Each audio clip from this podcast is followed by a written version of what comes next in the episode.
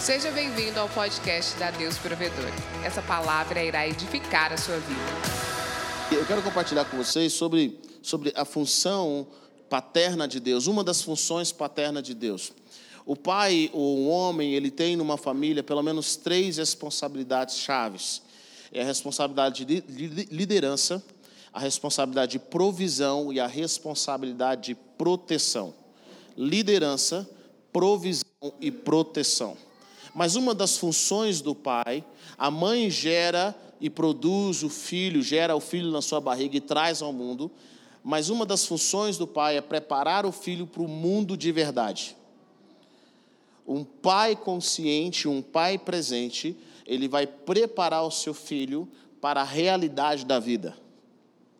Então, às vezes, o pai não vai ser o seu melhor amigo, mas ele vai ser a pessoa que vai te preparar para o seu futuro.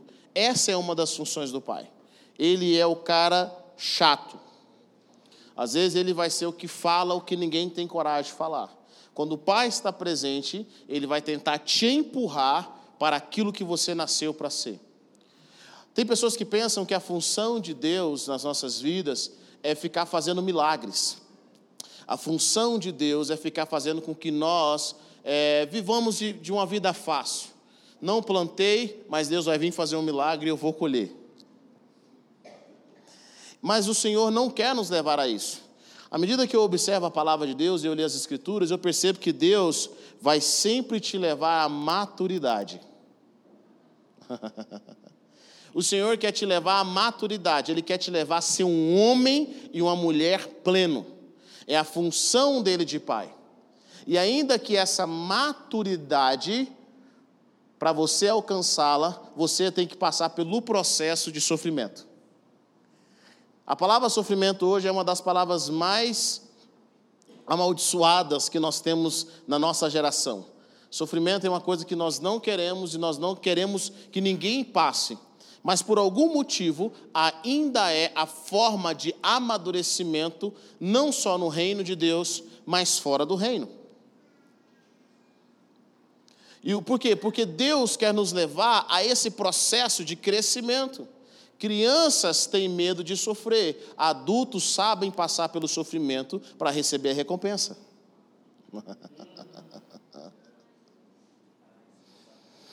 adultos sabem passar por lá. E esse é um caminho que nós temos que passar. Não, eu não digo o seguinte, Heber, você quer dizer que nós nascemos para sofrer de forma alguma? Ninguém nasceu para sofrer, não é o coração de Deus. Nenhum pai cria o filho para sofrer. Mas eu quero dizer para você o seguinte: que o sofrimento faz parte da jornada para um amadurecimento e uma expansão da sua fé. O que muitos pastores e líderes não contam, principalmente no processo da, da, vitória, é o que eles não contam é o processo de humilhação e sofrimento para chegar aonde eles chegaram. Então, na nossa geração, que está acostumada com o fast food, com as coisas aqui e agora, rápida, para nós hoje esperar também é um sofrimento. E por que eu estou dizendo isso? Porque muitos de nós estamos tristes com Deus pelo período de dor que nós estamos passando. E nesse momento de dor é onde as pessoas mais se perguntam se Deus está com elas ou não. Ninguém pergunta se Deus está com ele quando recebe uma bolada de dinheiro. quando os seus exames está tudo certo, está maravilhoso. Mas nós perguntamos se realmente é de Deus o que nós estamos fazendo no momento de dificuldade, sim ou não? E por que isso, Heber? Porque nós não conhecemos ainda e nós estamos prestes a conhecer os métodos de trabalho de Deus. Nós estamos prestes a conhecer como Deus pensa, como Deus nos leva ao amadurecimento. E nós precisamos, mais do que conhecer as leis do Senhor, é conhecer o próprio Senhor. Vou te dar um exemplo de um pouco da aula que eu dei ontem na escola Crescer. Os dez mandamentos nascem de uma forma bem interessante. No capítulo 19, no começo do capítulo 19 de Êxodo, Deus pega Moisés e fala: Moisés, se o, se o povo me obedecer, eu vou estar com vocês, vou abençoar vocês, e vocês vão ser para mim é, os sacerdotes, uma nação sacerdotal. Eu quero que vocês sejam uma nação sacerdotal. E Deus já tinha revelado em outra parte da Bíblia o interesse dele de fazer com que todo mundo fosse como Moisés. Deus gostou tanto de Moisés, Moisés desenvolveu uma amizade tão linda com o Senhor, que Deus queria que o povo fosse como ele. Beleza, Moisés vai dar a notícia para o povo, fala o que estava acontecendo, revela a situação para o povo, e o povo fala: o que o Senhor quiser, nós vamos obedecer, nós vamos fazer. Ok, Moisés volta para Deus e fala: olha, eles vão obedecer. Então Deus fala o seguinte: mesmo, que legal, então vamos marcar um encontro. Eu tenho um encontro com o povo. Falam para eles se santificarem, porque daqui três dias eu vou descer e quero que todos eles subam ao monte e tenham um encontro profundo comigo. Eu quero que eles se relacionem comigo. Eu quero que eles subam ao monte.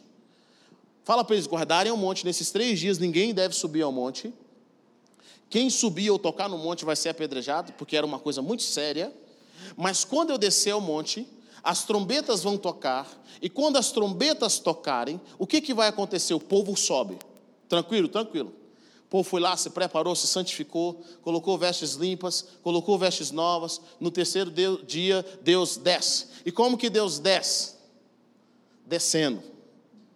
Deus desce com uma nuvem escura, uma nuvem de, de, uma nuvem de trevas muito densas, um monte pegando, um monte cheio de fumaça, um monte tremendo. O povo, quando vê aquele monte que eles estavam acostumados, de repente, cheio de trevas, cheio de fumaça, o monte vibrando, o povo olha para aquilo e fala: rapaz, eu estava até pensando em conhecer a Deus, mas agora, meditando aqui, vendo que é uma coisa séria, uma coisa mais assim profunda.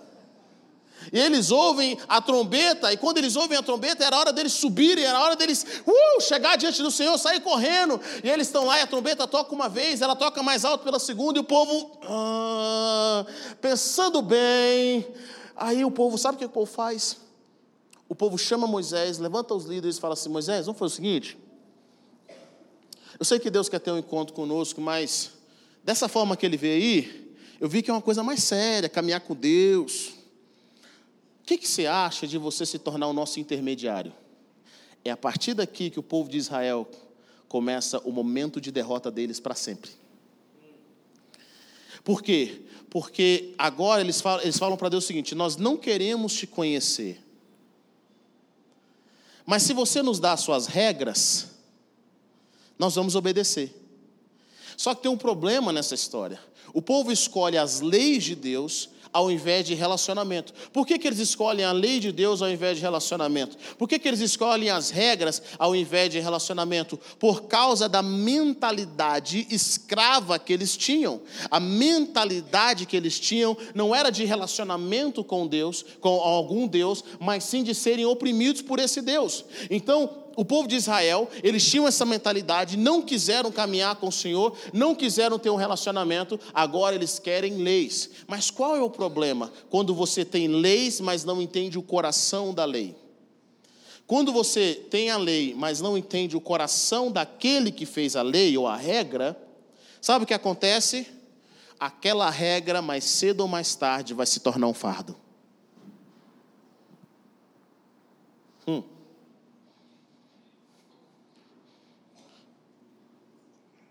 Quando o povo não entendeu, eles recebem as regras do Senhor. O que acontece a partir de então? Eles agora querem se relacionar com Deus através do intermediário. Eles querem caminhar com Deus através de uma terceira pessoa. Fala com Ele. O que Deus falar com você, nós vamos obedecer. E agora eles têm as regras, mas eles não entendem o coração. E porque eles não entendem o coração, as regras para eles vão ser sempre difíceis. Vou te dar um exemplo. O povo de Israel foi, foi cativo, foi escravo por 430 anos sem, sem, sem deixar de trabalhar. Não sei se você sabe, mas escravo não tira férias. Eu não sei se você sabe, mas escravo não tinha um dia de descanso. O povo de Israel, quando é que você deixava de trabalhar? Quando morria. Eles não tinham falado, rapaz, deu uma vontade de ir lá no Cafarnaum, tirar uma férias agora, meu, vou pegar meu décimo terceiro como escravo, vou fazer uma, uma viagem. Eles não tinham isso. Deus, quando tira eles do Egito, Deus já tinha feito todos os sinais e maravilhas, prodígios. Deus leva eles ao monte e Deus dá uma lei. Qual uma das leis que Deus dá? Olha, gente, Vocês estão entrando na nova terra? Vou dar uma lei para vocês. Guarda o sábado. Quero que vocês tirem um dia de descanso. É obrigatório tirar um dia de descanso. Sabe o que o povo fez? Achou pesado. Achou cansativo tirar um dia de descanso. Passa um pouquinho, você vai ver o povo trabalhando no sábado. Por quê? Porque eles não entenderam o coração da lei. Eles não entenderam o relacionamento. Quando Jesus vem, Jesus não vem revelar leis, ele vem revelar o coração do Pai. Por que, que há pessoas que não conseguem ir mais profundas no Senhor? Por que, que elas não conseguem entender quando Deus está trabalhando, ainda que elas não ouçam nada de Deus? Por quê? Porque elas não entendem o coração de Deus, elas não entendem o propósito do Senhor, elas entendem as regras, elas entendem as leis. E o povo começa a entender as leis. Eles começam simplesmente a obedecer, mas à medida que eles vão obedecendo, aquilo se torna um fardo. E qual é o problema disso? Antes da lei, o povo pecava e às vezes tinha uma correção. Depois da lei, o povo peca e Deus dá uma punição. Porque agora Deus é obrigado, por causa da lei, a corrigir o povo de uma forma que eles não, que eles não gostariam de ser corrigidos. Mas o propósito do Senhor é: eu quero que vocês me conheçam, e a partir do conhecimento que vocês têm de mim, vocês vão obedecer o meu coração. É por isso que Jesus diz algo bem interessante. Se vocês me amarem verdadeiramente, vocês vão guardar o quê? Os meus mandamentos. Eu amo primeiro e guardo o mandamento, eu guardo o mandamento e amo depois?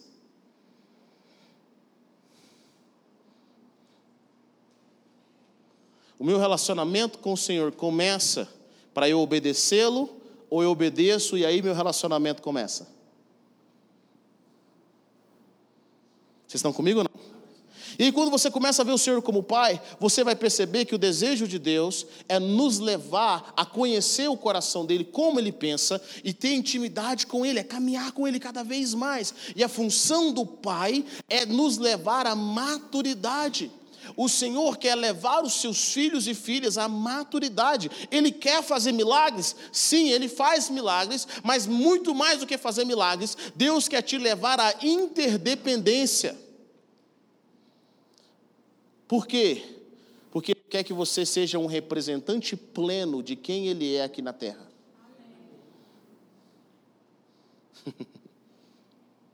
Quando eu leio a Bíblia, eu começo a perceber algumas coisas. Os filhos maduros de Deus não precisam pe pedir permissão a Deus toda hora para fazer alguma coisa.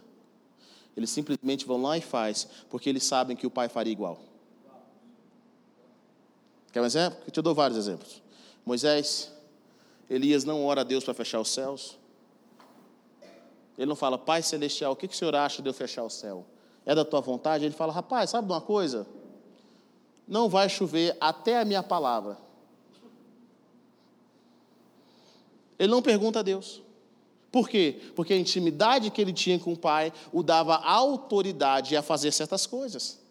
E quanto mais maduro nós ficamos, nós começamos a liberar certas palavras, porque agora Deus nos dá essa liberdade para fazer certas coisas. Nós começamos a liberar essas palavras, e essas palavras, porque agora nós temos peso, nós sabemos o que nós estamos fazendo com ela. E aí o que, que Deus faz? Olha, você teve essa atitude, depois que você teve essa atitude, depois nós conversamos. Deus sempre vai honrar os seus filhos quando eles são maduros o suficiente. Olha o que nós vemos Jesus fazendo. Jesus trabalha com os discípulos para que eles vivessem uma maturidade, para que eles fossem guiados pelo Espírito, mas que eles aprendessem a viver sem a presença física de Jesus. Durante três anos e meio, Jesus não treina os discípulos para si, mas eles treinam os discípulos para transformar o mundo. Jesus treina os discípulos sabendo que um dia ele não estaria presente. Essa é a função de um pai. Um pai treina os seus filhos para que quando o pai não estiver presente, os seus filhos saibam o que fazer. E Jesus pega os discípulos e fala o seguinte: olha, vocês estão chegando à maturidade, vocês permaneçam em mim. Permaneçam como? Como que você permanece em mim? No meu amor. Permaneçam nas minhas palavras. Deixe as minhas palavras se tornarem realidade para você. Permaneça no meu amor. Eles permanecem no amor. Eles permanecem em Jesus. Eles permanecem no coração de Jesus. E Jesus fala o seguinte para ele: Olha, aquilo que vocês perdoarem está perdoado. Uau! Que autoridade que Jesus dá para eles. Quando vocês quiserem curar alguém, cure.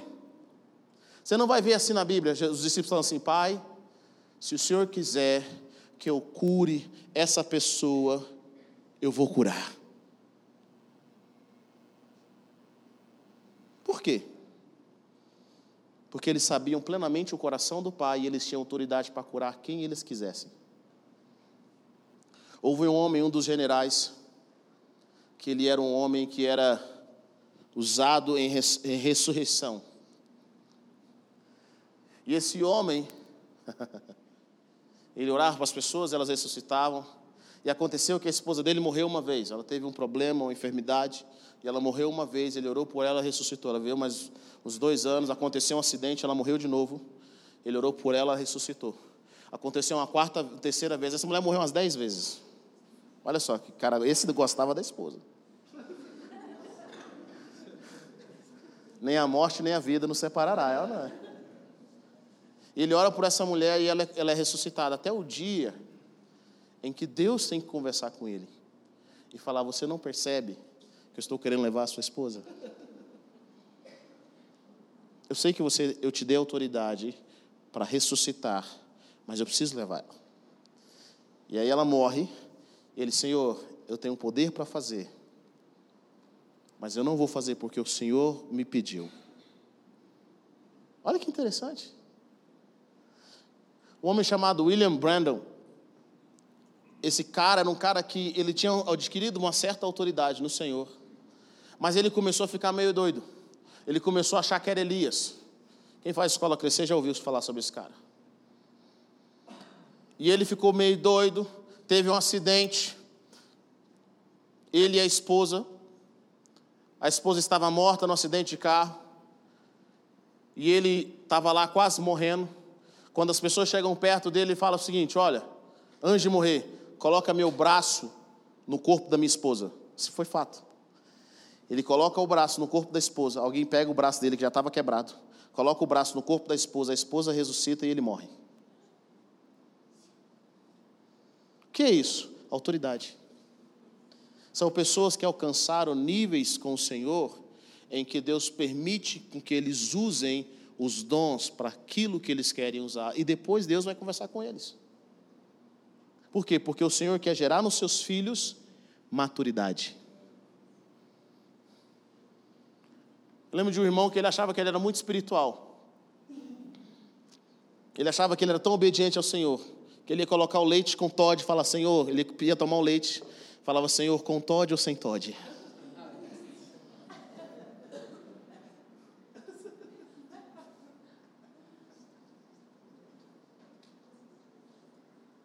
Não é o coração de Deus. Deus quer te empurrar para a interdependência. Tem pessoas que só caminham com o Senhor porque são dependentes. O dia em que Deus soltar eles, eles vão tão longe, mas tão longe, nunca mais olha para trás. E aí nós nunca vamos saber se nós estamos com o Senhor porque nós somos dependentes ou porque nós somos independentes e decidimos caminhar com Ele.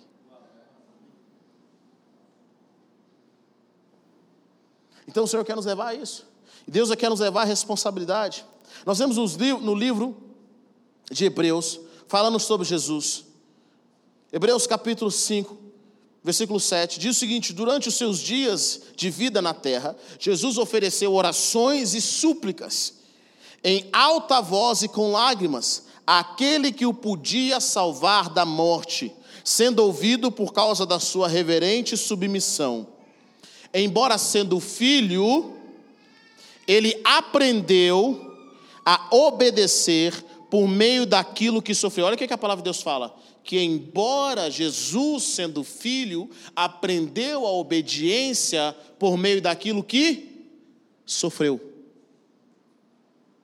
porque o sofrimento vai produzir maturidade. O sofrimento vai fazer com que a gente entenda certas coisas. O sofrimento vai nos levar a um novo nível de confiança ao Senhor. Jesus aprendeu, ele foi aperfeiçoado.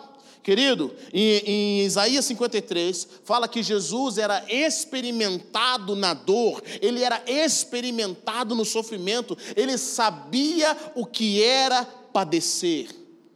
O seu propósito, o propósito que Deus criou para você nessa vida, existem momentos na sua jornada em que você vai ter que passar pelo sofrimento, e não adianta dizer está amarrado, está queimado, é macumbaria, é bruxaria, é inveja contra a minha vida. Não! É um processo do Senhor na sua vida. Sabe aquela pessoa que te humilha no seu serviço? Sabe aquela pessoa que te persegue? Aquelas pessoas que são usadas contra a sua vida? Aquelas pessoas que têm inveja por você? Agradeça a Deus por elas. Porque elas provam se você está morta de verdade ou não. Porque um rei não pode ser guiado pela amargura. Um rei não pode ser guiado porque eu vou mostrar poder. Se você é uma pessoa que é manipulada porque quer mostrar poder para as outras pessoas, você não, você não está apto para reinar no reino de Deus. Você não está apto, você não de, demonstra é, é, é, é, maturidade, responsabilidade. Pessoas que não são maduras, querem gritar com todo mundo, querem usar o poder dela para fazer as coisas, mas isso é infantilidade. Crianças fazem isso, adultos sabem quando, como passar pelo sofrimento. Eu fico imaginando Jesus, todo tipo de traição ele sofre antes de ir para a cruz do Calvário. Chegam lá as pessoas para prender ele à noite como um assassino. E Pedro, emocionado, querendo defender Jesus, tira a espada da justiça. E simplesmente fala assim: Senhor, só me dá cobertura. Que pelo menos com a espada eu vou matar uns cinco. E Pedro já saca a espada e vai, vai, vai para matar, gente. Mas Pedro era tão ruim de mira que ele acerta a orelha. Ele não queria deixar Jesus ir para a cruz. E Jesus fala: Pedro, guarda a espada. Se eu quisesse, eu tinha, mandado, eu tinha, eu tinha matado todo mundo aqui. Ó. Eu tenho legiões de anjos ao meu dispor. Querido, vamos ser sinceros. Alguns sofrimentos você está passando, não porque você tem um poder para acabar com a festa a qualquer momento, mas é porque você não dá conta de vencer aquela circunstância. Se você tivesse o poder para colocar essa, esse processo que você está passando, fazer esse processo mais curto. É por isso que muitos de nós, o que eu vou dizer para você, nós sempre abortamos a humilhação, a confusão, nós nunca pedimos perdão. É por isso que nós, muitos de nós, vivemos em círculos. Hoje é o fulaninho no seu emprego. Você vai, sai do emprego, dá um show, grita, chuta a mesa, faz aquela cena. Senta no novo emprego, vai para um outro lugar, alguém que não te conhece, fulaninho dois, começa a te perseguir na mesma área. Essas áreas vivem nos repetindo. Por quê? Sabe por que você está passando por aquilo? Porque você não passou de classe você não aprendeu a morrer. Tem áreas das nossas vidas que nós estamos sempre ali porque nós não aprendemos a morrer. Nós não aprendemos a dominar os nossos sentimentos, nós não aprendemos pelo processo de sofrimento. É, toda vez que Deus me leva para o deserto, eu quero fugir dele. Imagine só, toda vez que você quiser cumprir o propósito de Deus, Deus vai te levar para onde de novo? Para o deserto. Jesus, cheio do Espírito Santo, foi batizado, uma coisa linda de se ver. Deus leva ele para onde? Para o deserto. Porque é o processo de Deus nas nossas vidas. O Senhor quer nos levar à maturidade. Jesus sabia passar por isso. Jesus sabia passar por isso, e porque ele sabia passar por isso, diz a palavra: que uma vez que ele foi aperfeiçoado, tornou fonte de salvação eterna para todos os que lhe obedecem, sendo designados por Deus sumo sacerdote segundo a ordem de Melquisedeque. Deus, querido, só vai confiar grandes autoridades a pessoas que estão aptas, a pessoas que não são manipuláveis pelas dificuldades e pelas circunstâncias da vida. Elas aprenderam a ser estáveis e equilibradas equilibradas, mesmo quando tudo ao seu redor está balançando. Há pessoas que se aproximam de Deus em tempo de luta, Mas já há pessoas que em tempo de luta elas se afastam de Deus. Cada um de nós é diferente. Mas eu observo na minha própria vida, quando o meu coração se afasta de Deus, eu pergunto: por que, Senhor? Por que, ó minha alma, você está se afastando de Deus? E quanto mais eu pergunto para mim mesmo e peço a direção do Espírito Santo, eu descubro áreas da minha vida que precisam ser trabalhadas e melhoradas para que quando eu passar por aquilo de novo, eu seja uma pessoa diferente. Deus quer nos levar à maturidade. Ele quer nos levar ao crescimento. Ele é Pai.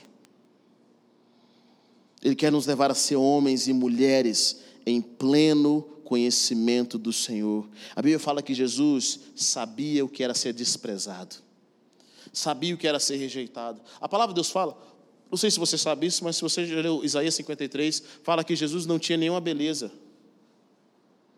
nada que agradasse aos homens, ele era rejeitado, ele era humilhado. As pessoas, quando viam Jesus, escondiam o rosto. Gente, Jesus era o menino do bullying na escola. Ele sofreu bullying. Jesus era feio. Ele era feio. As pessoas olhavam para ele e davam vontade de fazer piada. Foi assim que Jesus cresceu. É, é tão, aí você começa a perceber algumas coisas. Por que, que os irmãos de Jesus não criam em Jesus? Uai, o cara era feio. Era o bullying da, da escola. Eu tenho certeza que quando os irmãos de Jesus cresciam com ele, o pessoal fala assim: ah, você que é irmão de Jesus? Não, nem conheço, nunca vi isso, não tem nada a ver com isso daqui não que é menino feio lá. A palavra de Deus fala que as pessoas escondiam o rosto, ele era desprezado, ele era rejeitado. Jesus teve que aprender com desprezo. Sabe de uma coisa? Esse processo na vida de Jesus foi extremamente importante para ele não desistir da missão. Qual era a missão? Na cruz ele foi desprezado, ele foi rejeitado. Se toda vez que Jesus ficasse rejeitado, se sentisse rejeitado ou desprezado, ele reagisse da cruz, ele tinha descido. E se ele tivesse descido da cruz, ele não tinha, ele não tinha cumprido o seu propósito. Lá na cruz, no ápice da sua dor, os fariseus, ao invés de falar, Jesus, desculpa aí, cara, foi, né? Nossa, estava com inveja, o cara falou assim, mas você não é filho de Deus? Desce aí. Mas você não é nada mesmo, é um rejeito, é um perdedor. Eu vejo tantas pessoas feridas, Tantas pessoas que ficam amarguradas, que não cumprem um propósito porque não sabem vencer o desprezo. Na vida, irmão, nós não temos só que aprender a falar, às vezes nós temos que aprender a sermos rejeitados. E não é ser rejeitado, não. Tem gente que fala assim, você fala para ele assim, ele é humilde, ele não é humilde, ele tem speed de rejeição, é diferente.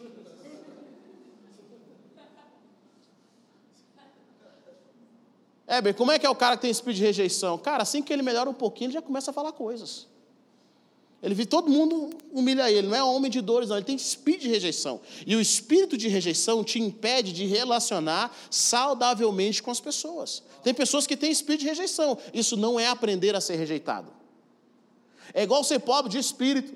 Tem gente que não é pobre de espírito, igual a palavra de Deus, ele é pobre mesmo, a mentalidade dele é uma mentalidade pobre. Ele tem um problema com a pobreza, ele precisa ser liberto.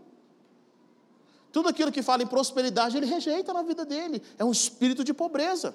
Não é pobre de espírito, não é alguém que decide ser pobre de espírito, fala, cara, eu acho que tem tudo, mas eu vou aprender a servir, eu quero, eu quero aprender mais, eu quero receber mais. É ser, é ser humilde, é aprender. Jesus não tinha espírito de rejeição, mas ele sabia ser rejeitado. Ele sabia ser cuspido. Ele sabia ficar nu em praça pública. Se necessário for, sabe para quê? Para cumprir o propósito. Porque a salvação é de graça, mas cumprir o seu propósito vai custar tudo. Você vai ter que aprender a lutar contra todas as artimanhas do inimigo. E algumas delas é: um dia te coloca lá em cima, mas que pregação maravilhosa. Ah, pastor, toda vez que você prega, Ai, que profundo. Ai, meu Deus. Olha, eu não gosto do outro pastor pregando, mas você é maravilhoso. Que palavra ungida que desce do trono dos céus. Deixa eu tirar uma foto com você, deixa eu tirar uma foto com você. Maravilhoso. No outro dia, sai um vídeo lá na internet e o pessoal começa a criticar que heresia é essa, que coisa do maligno, você não sabe o que você está falando, você confundiu tudo. Aí aqueles mesmos irmãos falam assim, bem que eu pensei aquele dia. E aí, às vezes, o que, que alguns pastores fazem? Eu já vi muitos líderes usar o microfone, gente, é engraçado. Ele pega e começa a pregar em diretas. Então, porque tem pessoas aqui nessa igreja. Porque quem fala mal de mim nas minhas costas é porque eu estou na frente. Já viu pessoas dando indireta assim? Elas começam a dar indireta, elas começam a falar coisas, sabe o que é isso? É gente que não morreu. É gente que não aprendeu o que é morrer. E no seu projeto, no propósito que Deus tem para você, querido, olha o apóstolo Paulo, um homem sério, um homem honesto. Ele fala o seguinte: olha, eu vou falar para você, vocês são bacanas por causa de Cristo, vocês são ricos, mas eu, nós, os apóstolos, estamos em último lugar no mundo, nós somos um espetáculo. Ele fala o seguinte: nós somos tidos como, como trapaceiros, sendo honestos tido como enganadores, sendo, querendo, sendo que nós queremos o bem. Os caras, toda hora alguém confundia alguma coisa, toda hora alguém falava mal deles. Então, se eles vivessem pelo aplauso dos homens, se eles acreditassem que Deus estava com eles apenas quando tudo estava indo de vento em polpa, eles jamais teriam deixado a palavra de Deus para nós.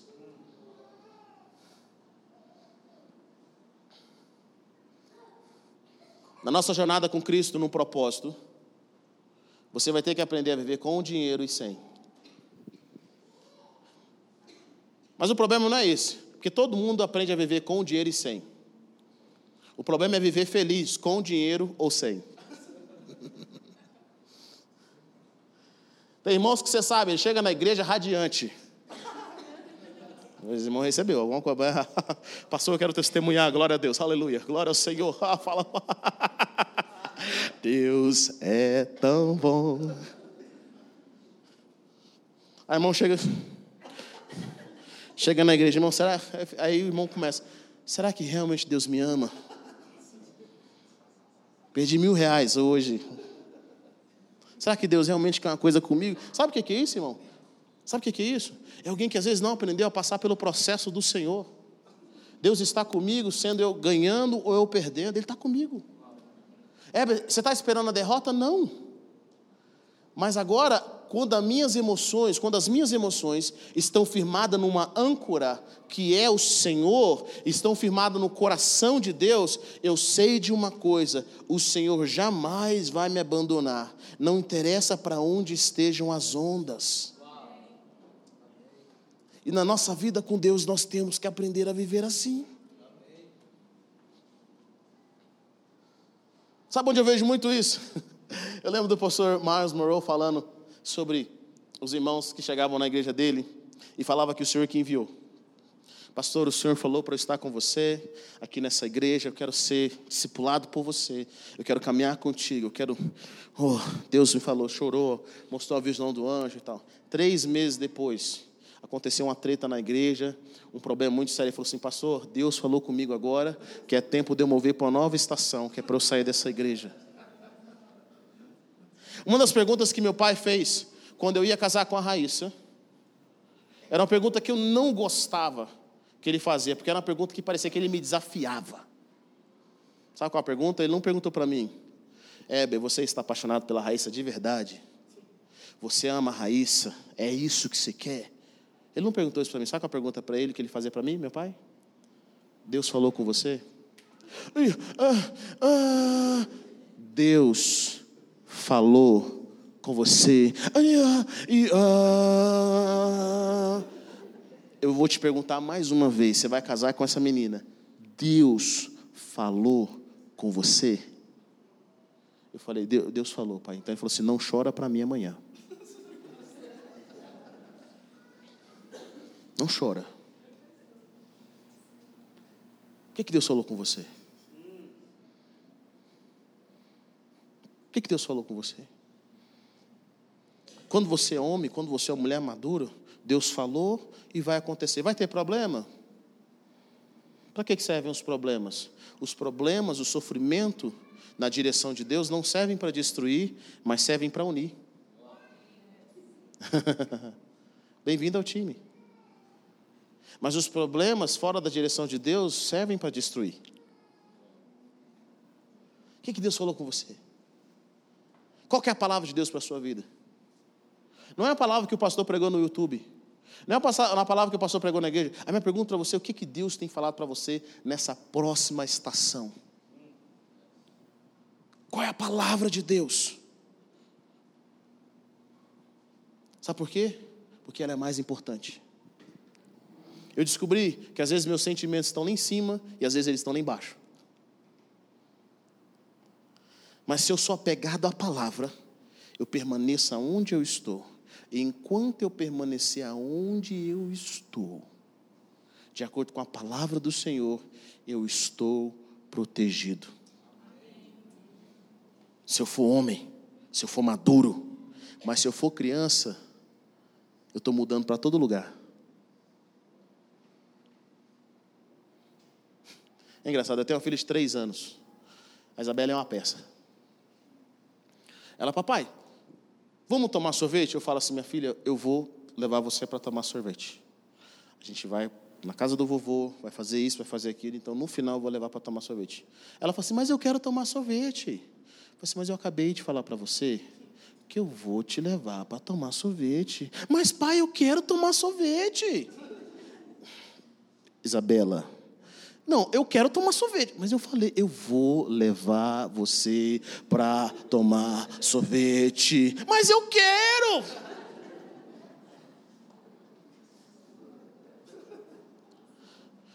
Quem, quem foi pai de, de crianças aqui, ou é pai de crianças?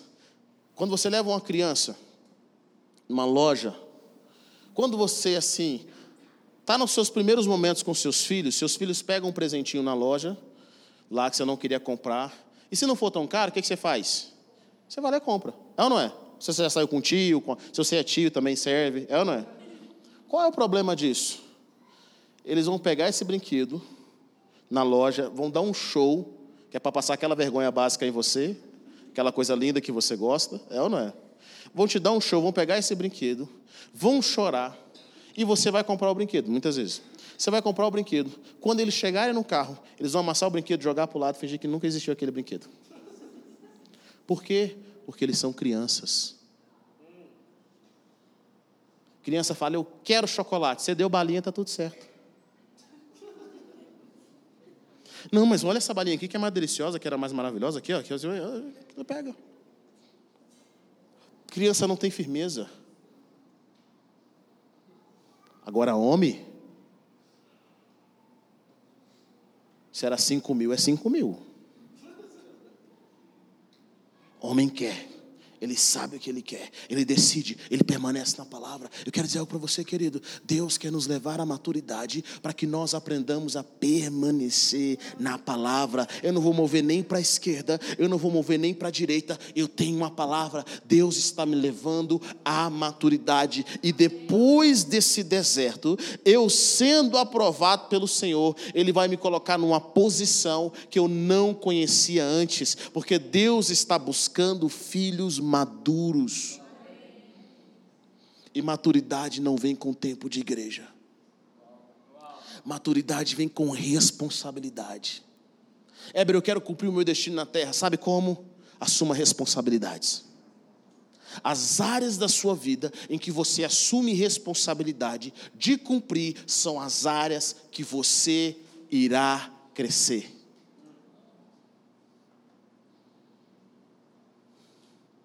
Éber, eu leio muito a Bíblia. Estuda a palavra de Deus. Você prega para quem? Quem você ensina? Onde você ensina? Semanalmente você ensina o que para alguém? Ah, eu não ensino nada para ninguém, você não vai crescer. Éber, eu gosto de receber oração, eu gosto de ouvir sobre palavras proféticas. Você profetiza para quem? Qual foi a última vez que você usou o seu dom? Você decidiu servir alguém com aquilo? Você não vai crescer. As pessoas falam para mim, Heber, que, qual é o segredo ministerial? Às vezes eu converso com pastores que eles são 30 anos mais velhos, são 50 anos mais velhos do que eu, e eles gostam de conversar comigo porque a gente conversa mais ou menos as mesmas coisas. Eles falam assim, Heber, qual foi o segredo ministerial da sua vida? Eu falei, sabe qual é? Deus provedor. Como assim? Responsabilidade. Na igreja não tinha ninguém para tocar, na igreja não tinha ninguém para lavar, na igreja não tinha ninguém para cuidar dos jovens, na igreja não tinha ninguém para muita coisa. Eu me tornei esse alguém. As responsabilidades as responsabilidades me fizeram ser alguém. As responsabilidades, quando você vai pregar ou quando você vai orar, ao invés de pensar em si mesmo, na sua própria vida, você pensa, Deus, eu tenho muitas pessoas para abençoar. Existem famílias que dependem de mim. Aquilo que eu vou fazer vai abençoar ou vai amaldiçoar, amaldiçoar pessoas. Isso me faz estudar mais, isso me faz orar mais, isso me faz levantar para ter mais intimidade com Deus. Por quê? Porque às vezes as pessoas chegam para mim e elas têm um problema muito sério que eu ainda não tinha pensado e eu não tenho autoridade suficiente suficiente para cuidar daquele problema. Sabe o que eu vou fazer? Eu vou orar para ter mais autoridade para cuidar desse novo problema que eu não tinha antes. Chama responsabilidade.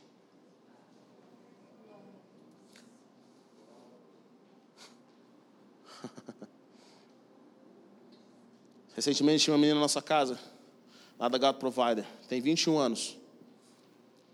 Ela falou assim: eu comecei a trabalhar desde os 12. Sabe por quê? Meu pai, pastor, com nove anos de idade, trai a minha mãe e deixa a casa. Eu tenho que me tornar o pai de casa. E eu percebi que a mãe dela era sem juízo. Um pouco. Não é que era sem juízo, era uma mãe que estava desesperada. O pai agora, pastor, eles uma igreja, sai, e ela fala: com 12 anos, agora ela tem que trabalhar para sustentar a casa. Ela tem 21 anos. Tem uma irmã mais nova e tem a mãe. Sabe o que acontece? Ela tem que dar conselhos para a mãe. E a irmã mais nova tem mais medo de contar as coisas para ela do que de contar para a mãe. Pela autoridade que ela tem dentro de casa. Porque aquele que assume a responsabilidade tem autoridade. Autoridade não vem de tanta leitura bíblica. Não vem de o quanto você frequenta o culto. Apesar que quanto mais responsabilidade você tem, mais culto você frequenta. tem dias que eu venho ao culto porque eu sou pastor. Graças a Deus porque eu sou pastor. Eu tenho pessoas que vêm ao culto porque eles trabalham na igreja. Graças a Deus, porque a responsabilidade faz eles crescerem. Mas esse culto que eles vieram, porque eles tinham a responsabilidade, é o culto-chave para fazer eles crescerem. Está comigo ou não? É o culto-chave. Não é aquele culto que eles vieram que a glória de Deus está lá. Uh! Aleluia! Está todo mundo caindo no chão. Não, isso todo mundo dá conta de fazer. Mas aquele culto, aquela reunião na casa de provisão, aquela escola que você foi, porque você tinha que ir, você assumiu uma responsabilidade, você agora quer dar o exemplo para alguém. É por isso que algumas pessoas elas só crescem mais depois que elas se tornam pais. Quantos pais aqui pensam bem antes de falar qualquer coisa no seu serviço, no seu trabalho?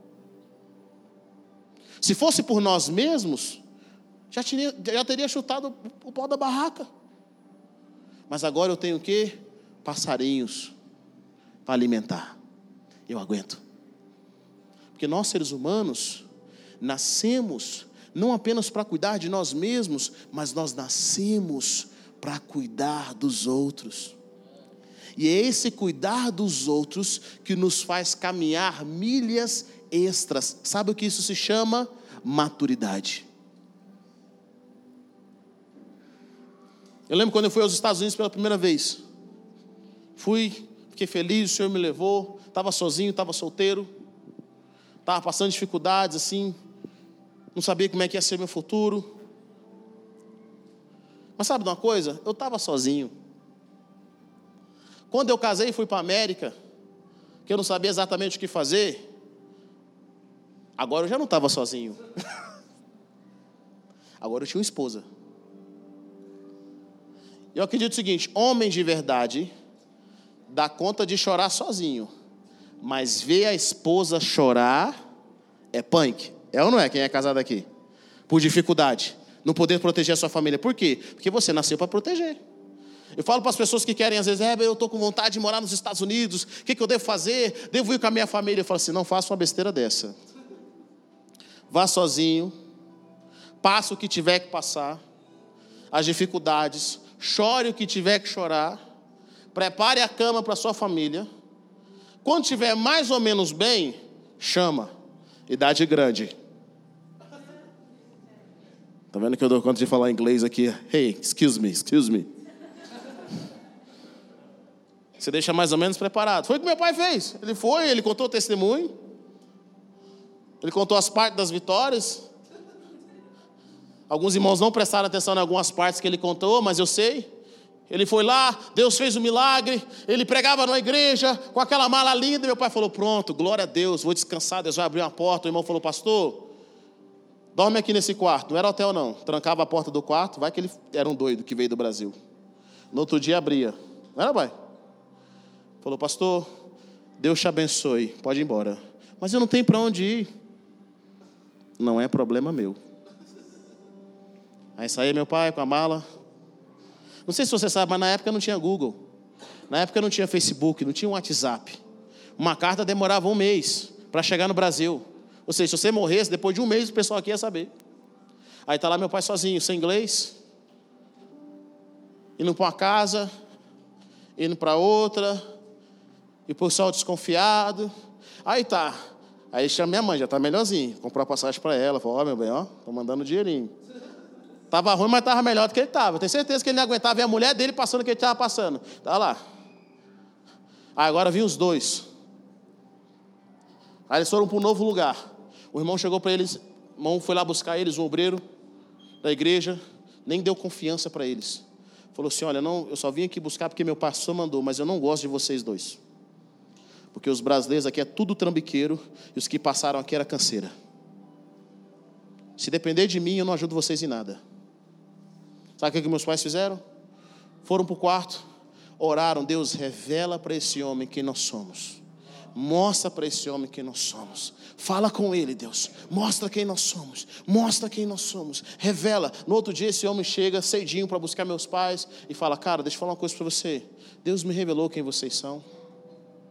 Eu tive uma visão nessa madrugada e eu via vocês dois com vestes brancas e a ordem de Deus, ajudem os meus servos. A partir daquele momento, aquele homem que não gostava dos meus pais, que estavam desconfiados, agora passam a servi-los em tudo. Sabe por quê? Porque eles sabiam passar pelo processo e não esperar do homem, mas esperar de Deus. Deus tinha dado uma palavra para eles ficarem aonde eles estavam.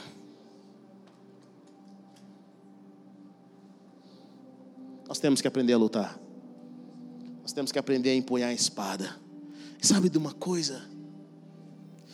Deus vai te levar, na maioria das vezes, para um lugar como esse. Eu quero concluir dizendo algo. Em frente ao campo de batalha não é um lugar seguro para estar. Não sei se você sabe disso. Alguém pode te dar uma flecha, alguém pode dar uma facada mas para Davi era. Qual foi o dia mais perigoso para Davi? O dia em que ele ficou no palácio, enquanto seus irmãos guerreavam. Para alguns de nós, nós estamos vivendo os dias mais perigosos da nossa vida. É o dia que nós estamos no palácio, descansando e não guerreando. Porque quando você está no palácio descansando, você vai começar a inventar moda e essa moda vai te custar caro. Não foi a espada que matou os filhos de Davi por causa que ele, porque ele estava na guerra, no campo de batalha. Foi a moda que ele inventou no palácio.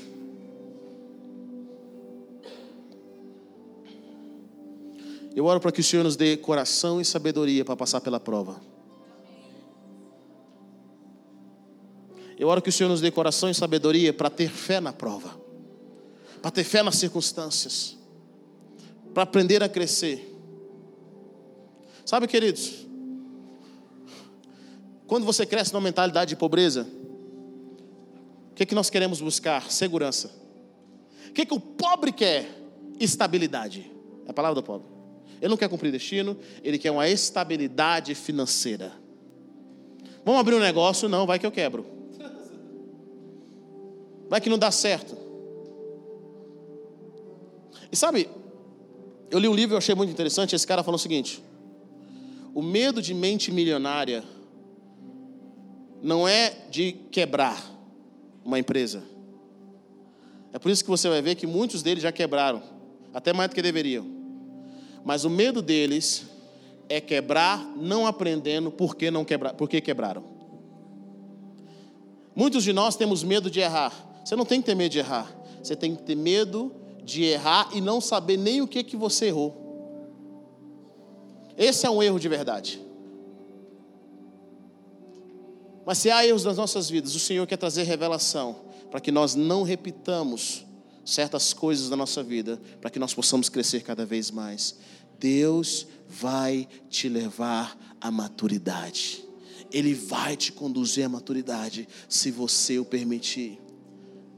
Mas a recompensa da maturidade é prosperidade. A recompensa da maturidade é sabedoria. A recompensa da maturidade é humildade. A recompensa da, da maturidade é vida duradoura, é família estável. A recompensa da maturidade. Querido, muitos de nós temos pedido ao Senhor para nos dar uma família maravilhosa, sendo que você é o problema.